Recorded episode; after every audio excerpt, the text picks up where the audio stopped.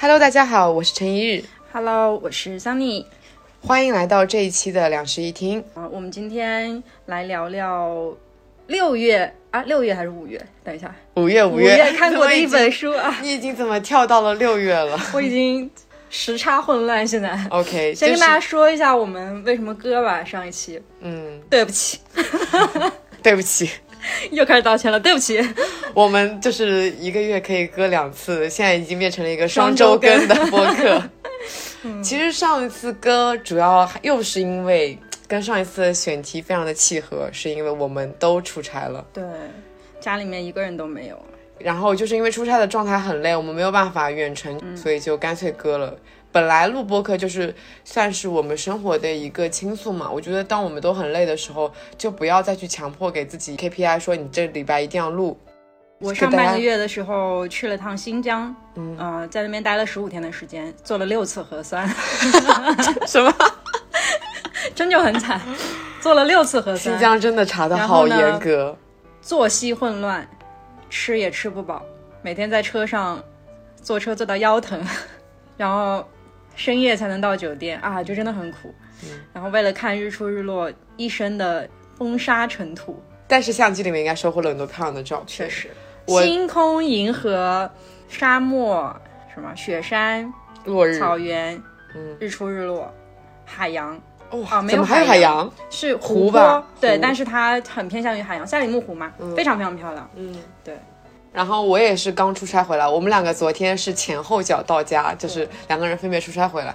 我的出差又跟你再一次的有相似之处，也有一些不太相似的地方。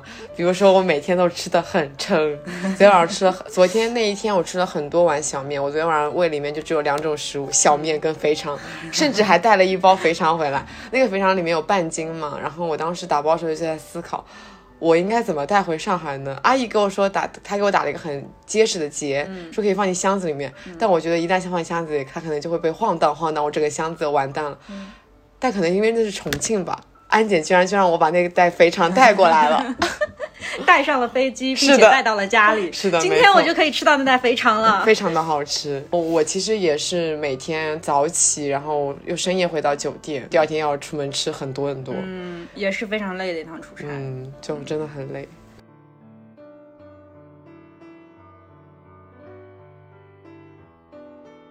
讲完了我们上周为什么割，给大家一个交代，对对对对对，就进入再次对不起。对不起。其实我们在播客这边鞠躬，虽然大家看不到。确实，那我们就讲一下这一期要讲的主题吧。嗯，我们在讲第一期的时候就有提到说，我们每一个月就想来分享一一本书对，或者一部电影。嗯，这一本书就是我们这个月可以共同的看，然后来讲一下自己的一些想法以及我们不同的一些看法。嗯然后这个月读的书是什么呢？陈春成的《夜晚的潜水艇》这本书其实已经老网红了，去年集合出书，然后今年突然在豆瓣上爆火。它其实不能叫做今年在突然在豆瓣上爆火，是因为豆瓣每年会做一个年度的图书榜，然后它是那一年的二零二零年年度的一个图书榜第一名。啊，这样子啊。是的，我是因为我关注的豆瓣首页的博主都在推这本书，所以我才因为它是第一名，所以大家都会去读它了。因为我就是我看了一下那个读书榜的前面，就是它那个读书榜都是针对于去年新出的书，啊，那第一名嘛，肯定大家都会去读它。对对对对对，这倒是。嗯嗯所以它就是一本很红的书。你现在可能去一些书店，你能看到它放在畅销书的那个对嗯畅销榜那个地方。然后因为它爆火嘛，所以我就把它收了回来，但是我一直没看。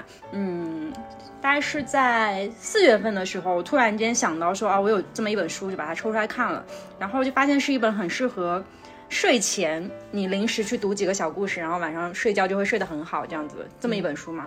说到五月份我们要做这个。推荐书，我就思考了一下我们两个五月份的行程，一个要去半个月新疆，另一个行踪不定，也对吧？那就想轻松一点吧，因为大家不要读那么难啃的书。本来以我的性格，应该是推荐一些什么科幻巨制。嗯，这对这一上来就在科幻巨制，可能对我有点难。我本来是想给你推那个平面国的，嗯，有一本我很喜欢的书，但是那本书略微有一点点难读，就是它里面涉及到很多物理学的东西嘛。啊那我觉得，如果说我们之后要共同再读一本科幻书，可以从简单的入门级别的开始。那个已经是入门了。哦，那已经入门了，对不起。考虑到，就是我们分享这本书是希望我们的读者跟我们一起读嘛。对对对对。什么叫我们的读者？我们的听众跟我们一起读。嗯。所以就是难易程度需要筛选一下。嗯嗯。前期我们应该会分享比较易读的书，对，不会有太强的那种专业性。嗯。好，那聊回去吧，就。啊，因为这个，所以所以这个月就给你推了这个夜晚潜水艇嘛。然后我们两个是在我是在出差之前把书借给了陈一日，然后他看完了，嗯嗯，然后我出差带在路上又把它看了一遍，嗯，相当于你把这本书读了两遍，对的，加深了一下记忆，嗯。这本书的构成是这个样的，它是由九个短篇小说吧，算是短篇小说构成的，虚幻类，其实有点类似于像《聊斋》一样那种，有看起来有点点偏向对现代版《聊斋》那种感觉，就是非常轻盈，然后非常灵动的一本书，就是它的文字是那种很轻松的。对，因为这本书其实你可以看到，大部分在夸它的人都在说它的语言跟它的想象力，它的语言就是让你觉得读起来非常流畅舒服的。嗯，我有一个觉得很难得的点，就是其实像这种短篇小说，正常来说看完可能也就看完了，就不会想说要去推荐给别人嘛。嗯，这个这个作者他写的东西让我觉得有一点难得的是，现在这个时代好像已经很少有年轻的作者会沉下来写这么难写的东西了。先科普一下，他是一个一九九零年生的人，对这个我知道，很年轻，很年轻，很年轻。然后这是他的第一本书，对，其实他之前是在也是豆瓣吧，我记得，对，他在豆瓣发表这些对。小说，对，然后去年突然间就是集合出版，嗯，然后我看下来第一反应就是，其实当代年轻作者，特别是九零后吧，已经很少有人能沉下心。去写这些，至少是结构上面比较复杂的东西了。嗯，因为他的每一篇其实逻辑上都会比正常的小说要更难写一点。嗯，他很多篇其实都是分呃两条线的，就是比如说现在一条线，然后挖出了古代的姓什么的一条线，或者是某一个虚幻的故事里面一条线。嗯，然后最后再把两个拼起来，就很神奇。可以说它的整一个文章的。呃，结构是相当工整，但是它的工整中又带着一些很灵动的东西。对对，它的工整是在于它能逻辑自洽。嗯，就是它尽管它提供了很多个点，但最后那个点会归结到一个总点上面。嗯，那我来讲一讲我读完以后的感受吧。第一感受好了，对我读完以后的。其实我觉得是这样子的，读这本书我的心态分了几个阶段。嗯，我一开始翻开这本书读了第一个故事的时候，我很震惊，因为整一个。就是在这个短片里面，他想给我呈现的东西远远不止他，就是他表面上写的这么多。他的语言风格是这样子的，他会把一个画面，就是事无巨细的描描绘在这本书里面，以至于如果你是一个想象力还不错的人，就也不需都不需要还不错，只要你是一个数学题能想出来那个正方体的结构的那个人。你基本上就能把那个画面呈现在你自己的脑子里面了，所以读读他的书，你就会自然而然的在脑海里面呈现那种画面，因为他把每一个画面都描写的非常的详细，有一点像是我，我因为我很喜欢玩密室那种游戏嘛，密室游戏你就需要去。找每一个点，每个点点过去，然后看里面能不能打开什么东西。它就相当于那个每个点都给你标标明了，然后你就去打开那那那些地方。我读的第一篇的时候感觉是这样子的，我就整个非常的震惊。他的文字已经具体到我能完全的明白他想表达什么东西，以及他的想象力好像就安装在我的脑子里面，变成了我的想象力一样的感觉。这是我读第一篇的感受。我当时的。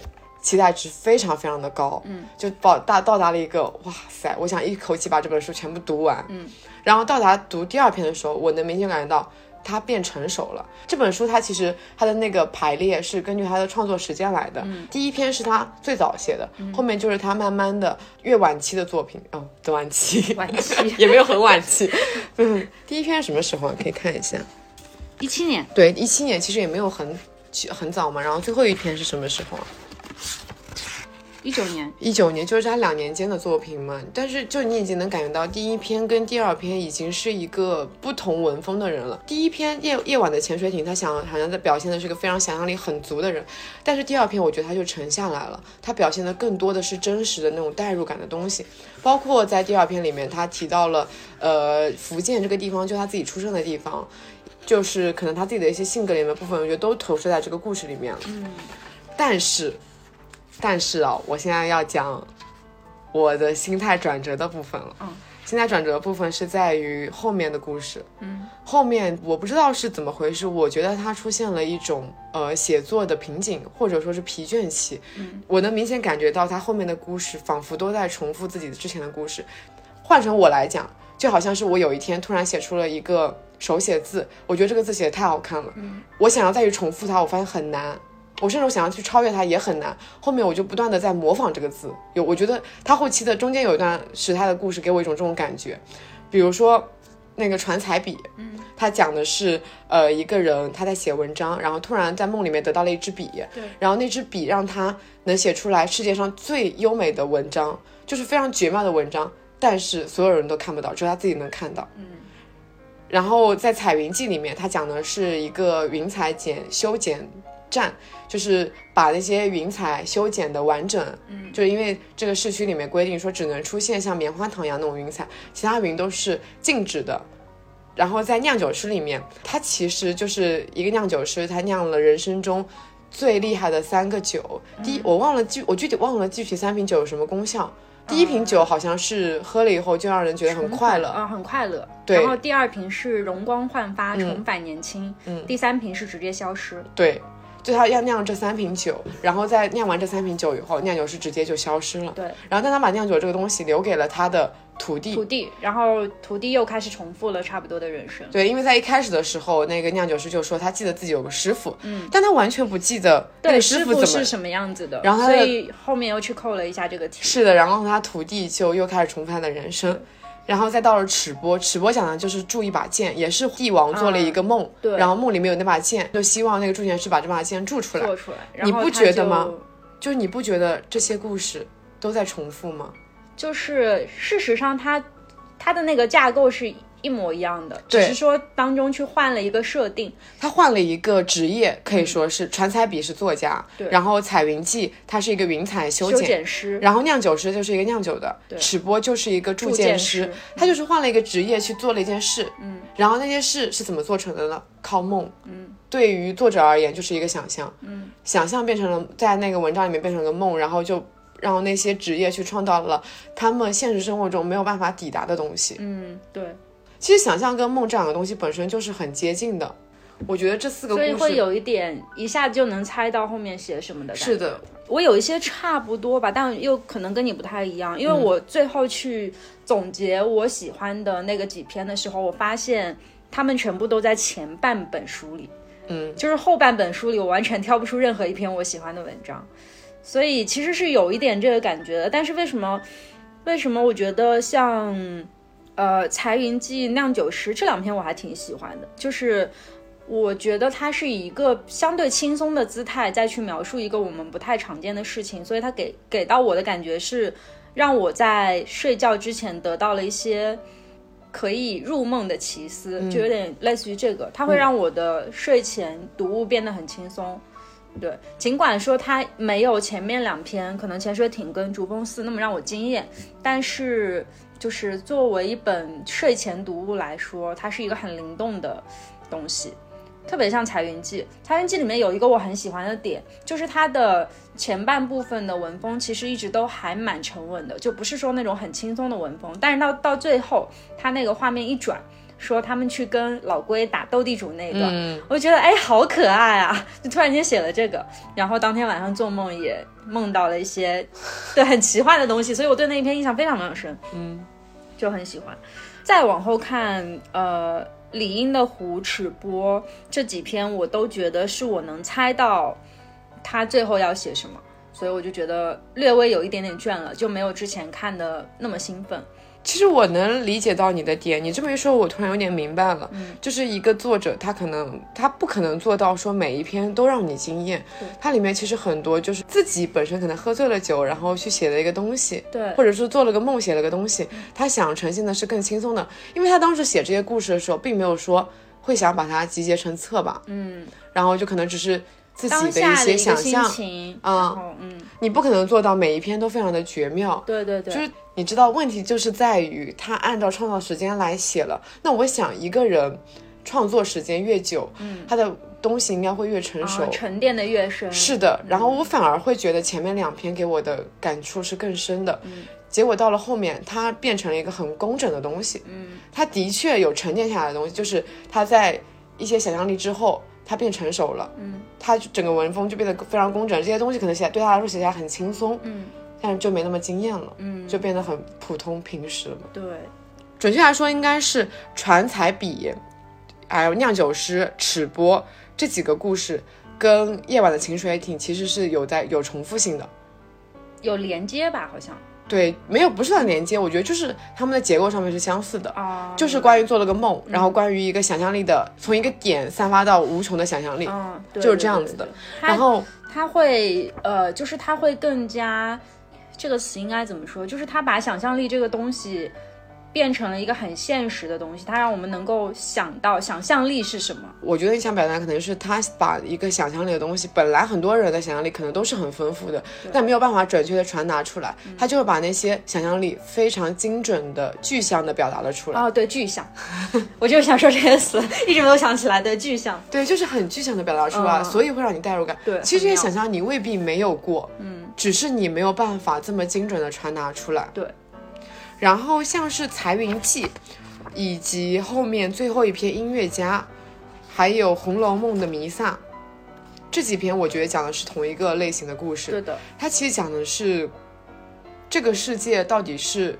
规则的、公正的，还是我们被压抑了？我觉得是在讲一个这样子的主题。我们一个个来说吧。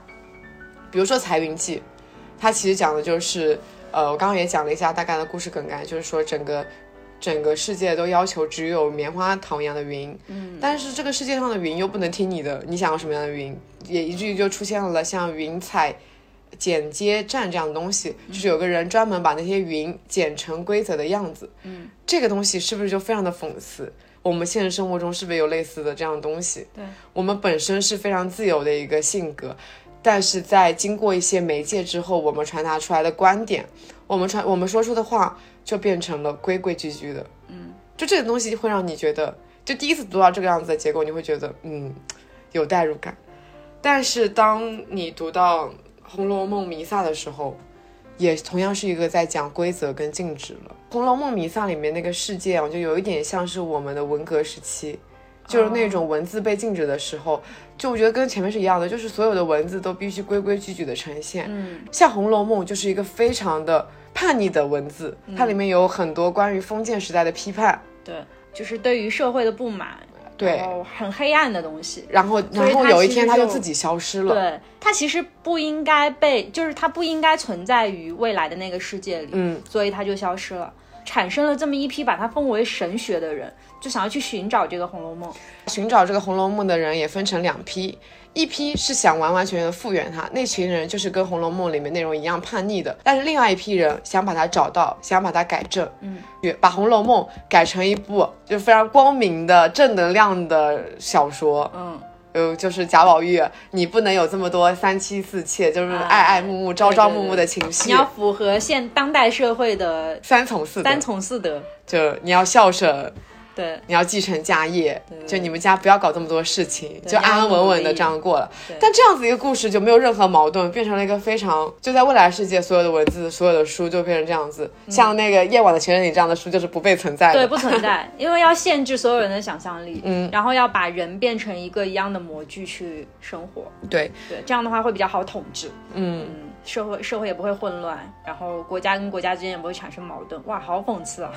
他讲的是未来的世界，我们并不知道未来世界会不会变成这样子，嗯，但是我们知道曾经有过这样子的一段时光，以及可能现在来看，我们很多的语言也好，文字也好，可能是会被禁止的。对的，就是从这样子的一个连接，你能感觉到他对现实生活的一些投射。到了音乐家，我觉得又是在讲一个同样的故事，他的只是他的形式，萨克斯被禁止，对萨克斯被禁止了。他其实禁止的不只是萨克斯，他禁止的是一些音乐，反动音乐，只是那些音乐它是非常自由的，它不像红歌，嗯，就不是那种嗯对，就是朗朗上口，易于传，易于传播。嗯，对，它是那种就是艺术性会比较强一点。比如说像那种肖邦、贝多芬的音乐，都在那个时候被禁止了。啊、在禁止之后，就出现了一个类似于像云彩剪接站那样的东西，就专门用来审核那些曲谱的。嗯，是不是非常像？我这么一说，就是你感觉相似，整个结构它其实都是有那么一个机构会去审核在那个时代不符合当下时代要求的东西，然后去把它阉割掉。然后呢，呃，作者又设置出了一个一个人吧，可以说是一个人去破坏那个规则。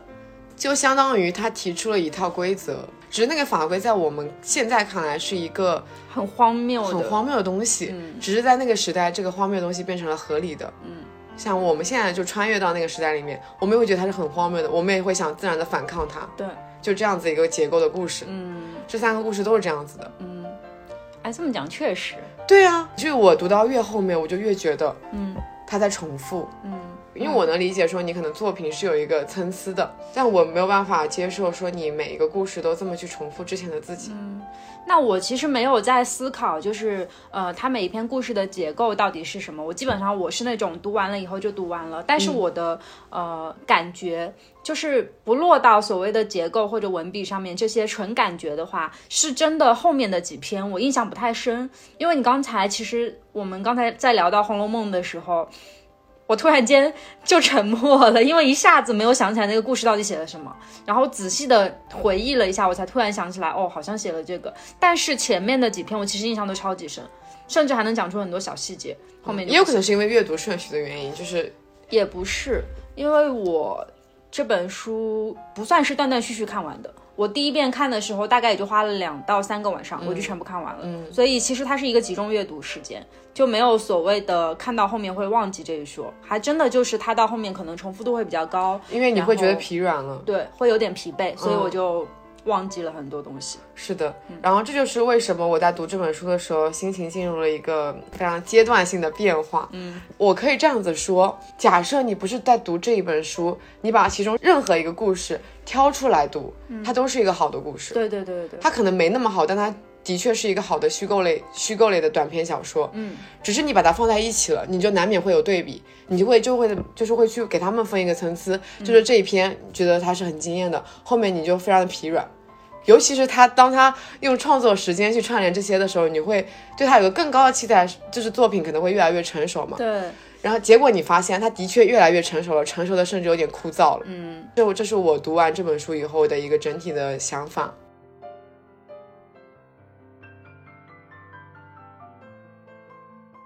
聊一下我们最喜欢的篇目吧。其实刚才在聊这本书的想法的时候，有隐约的谈到了，就已经差不多有点剧透了，说我们喜欢哪一个篇目，对就肯定就是前面的。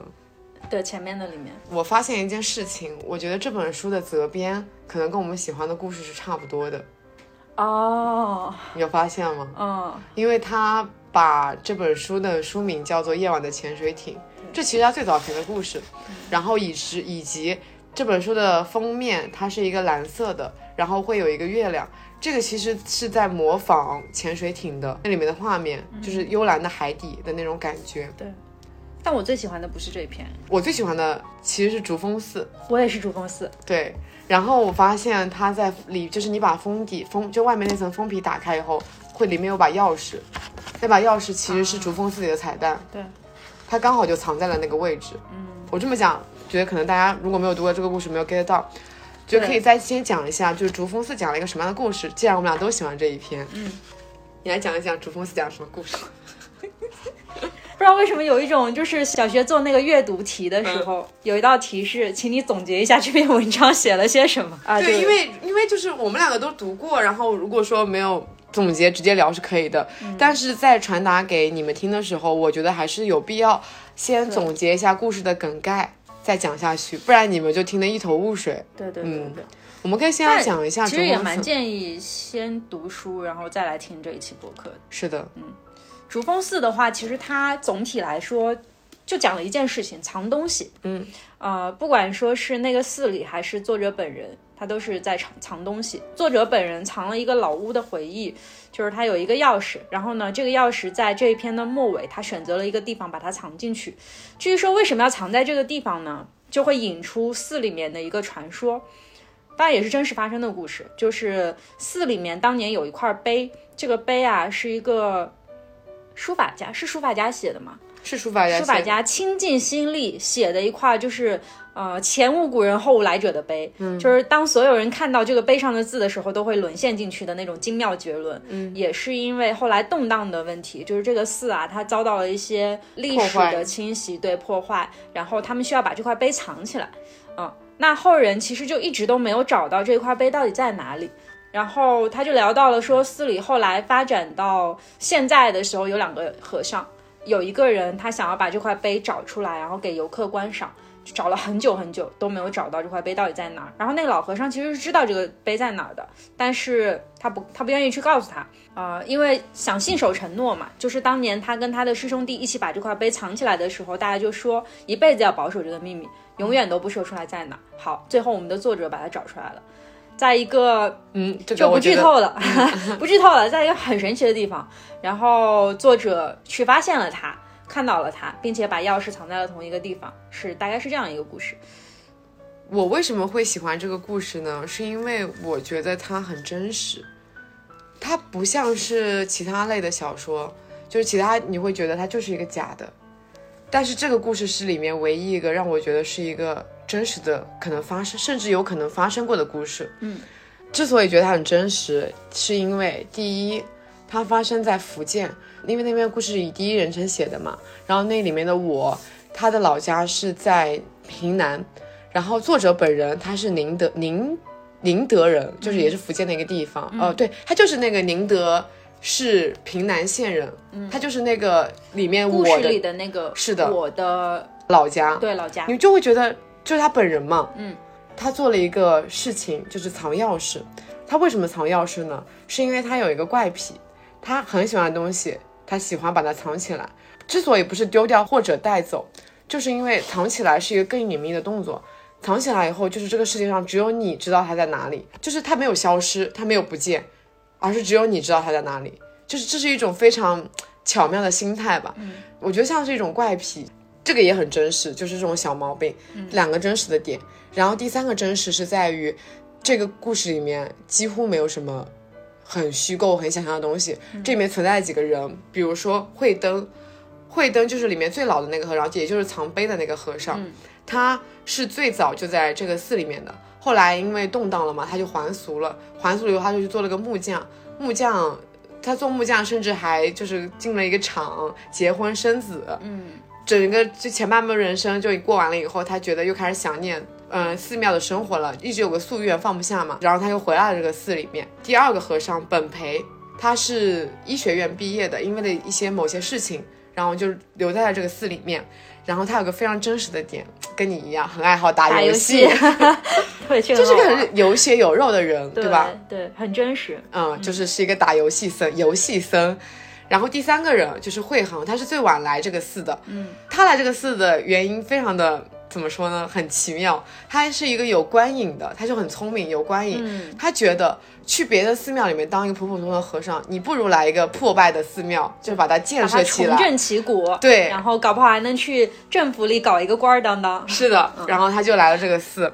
他见识很广，他去过非常多的地方。我印象很深的是，他为了找那块碑，然后捡了一个温嘛，他就讲那个温是干嘛的时候，他就说，呃，他当时去过广州，然后他们那边做那个深井烧鹅，就是用这种温，然后怎么怎么样。然后我当时觉得很好笑。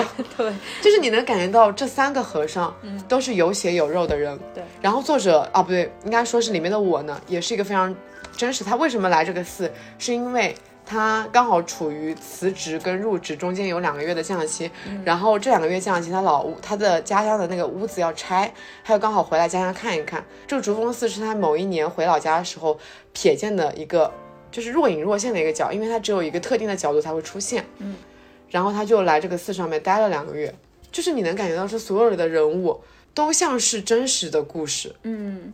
就很像是他在述说自己某一段经历一样，对，就是一个回忆，嗯，然后我会觉得这个故事很真实，很有代入感，嗯，因为当时我在看这本书的时候是抱着一个就睡前读，我不是很想多思考或者多去引申的状态去读的这本书，但是只有竹峰寺里面有一段，它有戳到我，并且让我去敲下一点东西，是什么呢？是作者他说。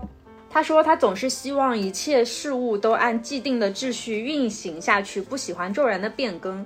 然后他就举了例子说，他前几年的时候住的屋子、坐的车，包括门外的三角梅，啊、都因为某些原因消失不见了。包括他的老屋，这个就是他藏钥匙的理由嘛。嗯，他引出了这一段。然后我就突然间回忆起了很多，呃，很很奇妙，就是人的回忆当中会有一些细枝末节，不是很庞大的东西。嗯，因为我是一个在路上的人，所以我经常会有那些很宏大的回忆，像星空啊，或者是湖泊什么那种非常广大，然后一想就能想起来的东西。可是，在那个时刻里面，我突然间回忆起了一些很细微的，比如说像在某一条公路上面开车的时候，旁边的音响传来的那种声音粒子，就非常微弱的那种东西，但是它一下子触动到了我某个神经，然后钻到了我当下的那个情境里面，所以我就觉得很神奇。甚至就是比如说有夜晚某一个空旷的场景里面篝火的味道或者是声音，非常细节，然后它好像也是存在过。但是因为没有按照既定的规律这样运行下去，所以它后来消失了，就在我的回忆里也消失了。但是我突然间就从这儿捡起来了，所以我觉得很神奇，就是它能够去触发你你自己人生经历里面一些很共鸣的东西，所以我很喜欢。就这一篇，它其实整体讲的东西非常非常多，但是我只是看到那一段的时候，我把那一段拍了下来，然后第二天还写了很多东西。对，因为他有戳到我。你讲到那个点啊，跟我讲的点有一点点相似的地方，其实就是在于这篇文章它带来的真实感，它就是让你有生活里的一些联想。对，可能会看到一些自己的影子在里面。嗯嗯。然后其他故事更多是让你有了一个呃梦境具象的可能。对，这篇故事就是会让你好像生活在这个故事里面一样。嗯然后我喜欢这个故事，还有一个原因是在于，我觉得这个不太能说，是因为涉及到它的结尾，我很喜欢它结尾的设计。我也是，它前面铺垫了很多，嗯，它就是就是那块碑具体放在哪儿，啊、我觉得很巧妙。对，它铺垫了很多，嗯，但是最后在于一个被想要藏东西的人找到了，因为只有真正想要藏东西的时候，才能看到那个位置。对他才会去思考，当年他们、如果是我去藏这块碑，我要藏在哪里？是的，觉得这个哇塞，我看到那个结尾的时候就觉得好妙啊！好妙啊！嗯啊，我我觉得后面有一个故事，就是李英的湖。哦 OK，李英的湖，你知道，我记得吧？？我记得，我记得。它这个结构，我觉得是模仿了这一篇《楚峰对的寺》。嗯主李英的湖其实讲的是一个相当于我里面也是第一人称讲的嘛。我的女朋友，我经常会带她去一个园林，然后那那个女朋友就是去那个园林的时候，隐隐的想到了自己小时候爸爸妈妈带她一起去过的一个湖，嗯，她就一直试图去找那个湖，所以叫李英的湖嘛。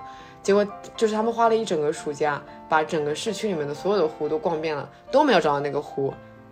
结果那发现那个湖就在距离自己非常近的地方。对，这个结构就跟嗯，竹峰寺其实是很像的，很像，但是那个林荫的湖这个故事就太浅显了，对的。没有那种非常绝妙的感觉。嗯，就是很轻，然后其实也能够想象得到，因为它前面的铺垫其实已经写的很明显了。但是在竹峰寺里面，你不会觉得它因为竹峰寺它有非常大量的环境描写，嗯，就是它其实构建的是它甚至把那个整座寺山，一整座山好像没有，因为它没有下山的感觉，啊它就是一整座寺庙摆在你的眼前，然后带你逛遍了里面所有的角落。是这是空间上的，它甚至带在时间上面给你带了，就是从民国时期一直到现在的一个啊那变化。寺的寺的历史变迁，嗯我记得我记得有一个非常印象深的点，就是呃，我在跟那个慧灯和尚接佛经的时候，他借的是那个民国的那个民国保保存下来的那个佛经嘛，嗯然后发现佛经里面有一片芍药花瓣，哦那，个芍药花瓣对，其实是。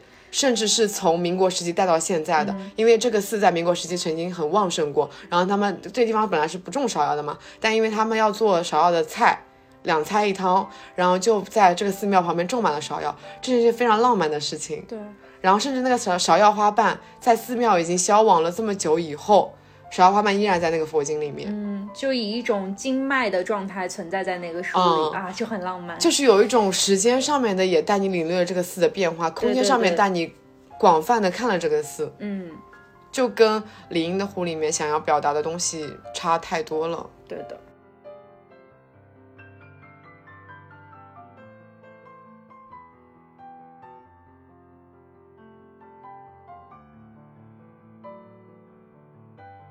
我觉得我们甚至都不用再讲讨厌欢的，因为前面已经把，反正我已经把我不喜欢的那些理由讲完了。嗯，就是觉得他工整的有一些无聊，甚嗯至一直在重复模仿自己的文笔。对我倒没有说不喜欢吧，我就只是说会对后面几篇没有印象，但我觉得没有印象其实就是另外一种不喜欢，说白了，对，因为你喜欢一个故事，你就会自然而然的记住它，就是甚至有些微小的点都会把它记住。对，哎，其实我觉得哦，呃，在那个《主峰寺》里面，很跟作者很像的还有一个点，是在于作者说他自己是一个非常敏感的人，他就是没有办法把那些很细微的东西给忽略。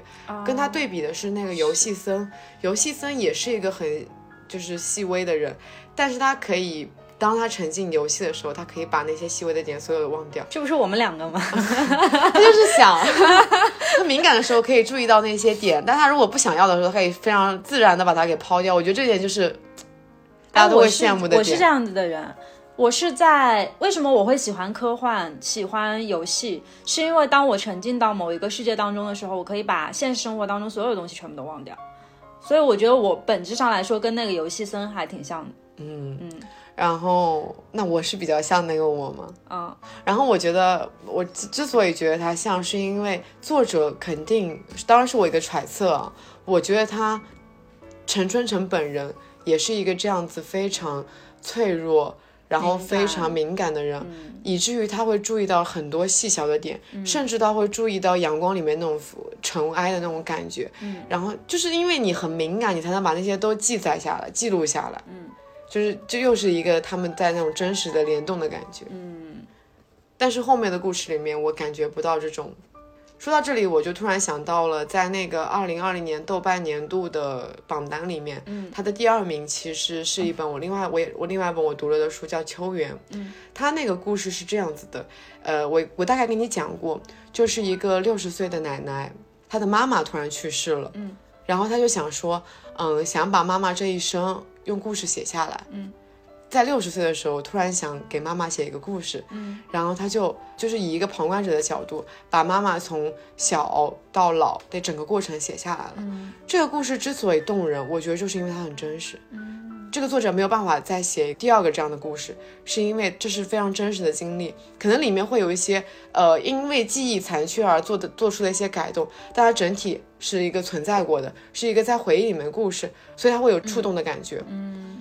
然后这本书就是完全相反的一个虚构类的那种，嗯，纯小说，很聊斋的一个。我觉得你会喜欢这个这本书，我很能理解，因为你本身是一个很喜欢科幻的人，对，你就很喜欢那种想象力的 东西，对吧？嗯。当然，我的性格其实是想象力的东西是会更喜欢人间烟火一点啊，所以我一眼就感觉到他在重复他的整个，对对对对对，因为我会不自觉的把它呃做一个现实里面的对照。嗯。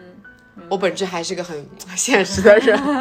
我我我其实看科幻跟看这种书都会比较相似，就是会把自己沉到另外一个世界里面，然后去延伸、去扩。就是我可能会去想一些更多好玩的东西吧，就所以我不会去看，呃，它具体的结构是什么。所以我看书很多时候都是凭感觉，那大部分时候我描述不出来它的结构或者它的逻辑，但是我大概能知道我的感受是什么。这就是为什么我们平时看的书就差这么多。我觉得我平时看的书也会更偏向于真实的一些故事，或者说是呃跟你的现实没有差太多的。人人都很爱，我觉得没有人能抵抗住想象力很丰富的东西。对，只是在沉淀下来以后，我会更喜欢真实的那部分。就比如说这篇里面的竹峰寺是我最喜欢的。嗯，那。其实也不太一样，就是在真实的东西里面，在真实的故事里面，我会去寻找一些共鸣。嗯嗯，科幻是我逃避世界的方式，所以为了逃避世界的话，我就一定不会把它跟真实世界去做对比。嗯，对，它就一定是我只是存在于我自己理想国里一个很美妙的东西，所以我不会去破坏它。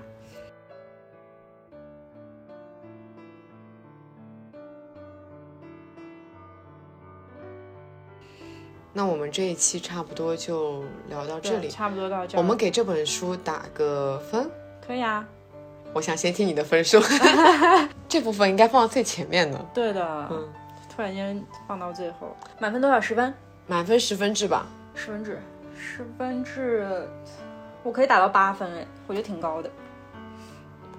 在我这边啊，我觉得我可以勉强给他打到七分。嗯，就是我觉得六分及格分有点太残忍了，哦因为整体来说，他这个他写故事还是就你很难找到类似的书了。嗯嗯，但是再高我觉得不能再高，他给我的疲惫感太强烈了。嗯，明白。嗯，那我的八分很大一部分程度是在于，我觉得当代的年轻作家 写不出来的真的没有几个人能写出这样的东西来啊、嗯确实，这是一个，这还是他第一本书，我觉得可以期待一下他后面的。对对对对对还年轻，九零年的呢。对，还年轻，我们用什么语气在评价他还年轻，我们两个小孩儿，太好笑了。希望作者本人永远都不要听到这一期。他应该不会听到的、嗯，希望作者本人永远都不要听到这一期。啊。好，还是蛮建议大家去读一读的这对本书。对对对，蛮建议大家去买一下这本书的，因为封面也有彩蛋，就设计的也很好看。而且你可能不一样的时间去读它，会有不一样的感觉。对，也我觉得也可以这样子，推荐大家每隔一段时间读其中的一篇，哎，就不会有那种很强烈像像我们一样一下子全读完，一下子全读完真的会觉得很疲软，对后面的故事印象不深。呃，但是如果说你隔一段时间去读其中一篇，你就会觉得，嗯，还是有被触动到的。嗯。那这一期我们就讲到这样，这里，嗯嗯，预告一下下一期的题目吧，我觉得很有意思。我们现在就已经预告了吗？预告啊，呀，好的，可以的。其实下一期的题目跟这一期有一点点联动，对对对就是《竹风寺》里面那个主人公不是很喜欢藏东西嘛？对，就是一些怪癖嘛。对，他在比如说他四年前大学的时候，把他那个什么海豚正直藏在了学校的一个角落，嗯然后现在又把那个钥匙藏在了竹风竹风寺里的一个隐秘的角落。下一期我们就会讲一讲这些怪癖。啊，然后就是我，因为我觉得现代生活里面，大家或多或少都有一些病，嗯，不管是身体上的还是心灵上的，对不管是一些大家可能都比较常见的病，或者是一些只有可能是全世界只有你一个人有的病，对。所以下一期我们会讲这个选题，我觉得，叫做“我们都有病 呃，我希望就是在下一期选题之前，大家可以跟我们一样写一写自己有哪些病，”。嗯就是可能每个人写个五到十个，我觉得五到十个肯定写得出来。嗯然后下一期我们就来讲一讲这些病例。嗯，好，那这一期就到此为止了，好，拜拜，下周见，下周见，下周一定见。一定见，一定见，一定见，拜拜。